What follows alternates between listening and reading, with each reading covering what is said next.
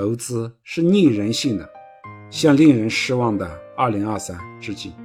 你好，欢迎回到顺思财宝。2024年来了，在新的一年里，恭祝顺思财宝的所有听众朋友新年快乐！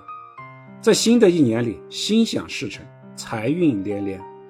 2023年在资本市场，如果用一个词来归纳的话，我认为是失望。首先是疫情开放之后的失望，三年的疫情，大家坚持了三年，很多企业都苦苦支撑，好不容易看到疫情开放了，以为苦日子终于过去了，但是没想到疫情开放之后，企业的日子更难了。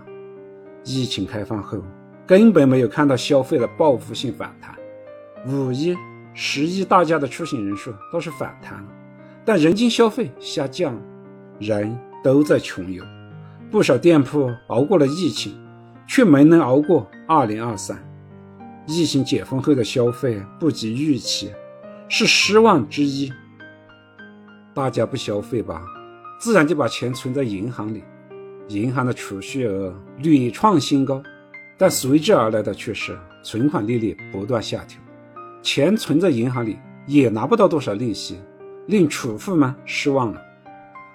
投资理财吧，雷声滚滚，中植系以摧枯拉朽之势，毫不客气地收割了中产和富人的财富。房地产就更不用说了，除了那几家央企的巨头，其他绝大部分房地产企业都很难。恒大、融创、碧桂园等等，当年都是叱咤风云的，如今都被债务压得喘不过气来。即便是万科。如此优秀，深圳国资委公开站台喊话支持，也面临着消费者的信任危机。降低贷款利率、降低首付比例、取消限购限贷等等政策的推出，房价和成交量依然没有能够看到大幅度的反弹，让房产的持有者感到失望。基金、股票市场更是一地鸡毛。股票市场首先是对上涨的失望。二零二三年的开局不错，延续了二零二二年第四季度的反弹。到五月初，上证指数创出了三千四百一十八点的新高，不少大 V 还喊出了牛市起点的口号。但是现实却分分钟的打脸，不是牛市的起点，反而成了新一轮熊市的起点。投资者能不失望吗？证监会的救市政策组合拳，刺激的效果还没能超过十分钟。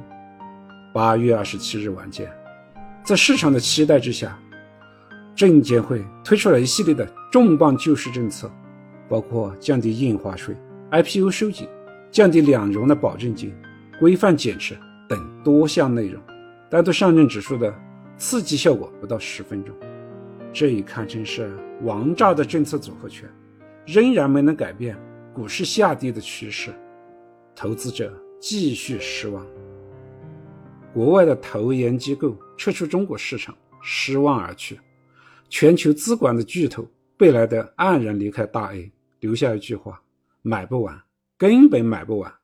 当我们建完仓，就会有大量的股票砸盘，我们被迫做 T，好不容易把成本拉下来了，以为终于企稳了，结果又出来大量股票的抛盘。我们根本买不完，再买下去，公司都是我们的了。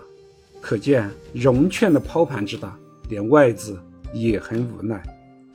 随后，北向资金的流出就成了 A 股下跌的罪魁祸首，成为了搅屎棍。但问题是，后来北上资金开始净流入了，但我们看到大盘资金每天还有几百亿的净流出，期待北上资金流入能够扭转 A 股的低势。但事实是，仍然没办法做到。大盘资金仍然每天在三五百亿的往外流，聪明资金也拯救不了股市，失望。全年下来，只有黄金在涨，北交所在涨，但这和广大的投资者没有多少关系，和家庭财富的配置也关系不大。黄金也脱离了抗通胀、抗风险的属性，这些年来的涨跌幅度。比股票市场还大，普通投资者在黄金市场仍然没办法赚到钱。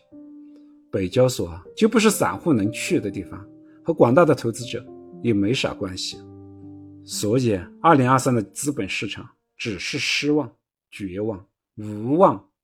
绝望带来的是无穷的恐慌，在恐慌中，你的心态是怎么样的？是别人恐惧我贪婪吗？还是惶惶不可终日，看着账户里的钱每天大幅亏损，吃不好饭，睡不好觉？投资最大的敌人不是庄家，不是机构，是自己。对于自己投资心态的力量，在二零二三年这样的极端市场中，总结和回顾自己的每一次操作。每一次感受是很重要的，了解自己，知行合一，长期来说，投资才有成功的可能。二零二四年，不少大 V 已经开始喊牛。我要说的是，未来是美好的，但是牛是没有那么快。在二零二四年，重要的是坚持。感谢你的聆听，欢迎点击订阅按钮，及时获得节目的更新。顺思财宝，下期再见。